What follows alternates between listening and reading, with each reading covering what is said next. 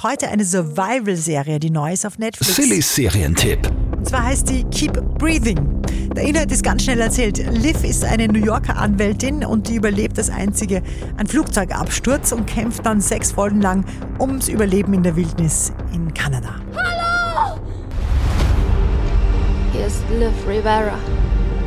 Ich bin gerade nicht erreichbar. Mein Handy ist tot und ich bin verschollen in der Wildnis. Eine Folge ist nur so ganz kurz, also um die 30 Minuten, sechs Folgen gibt's.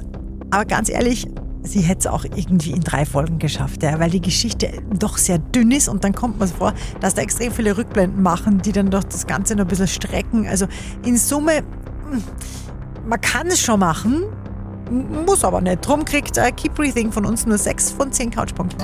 Sillys Serientipp.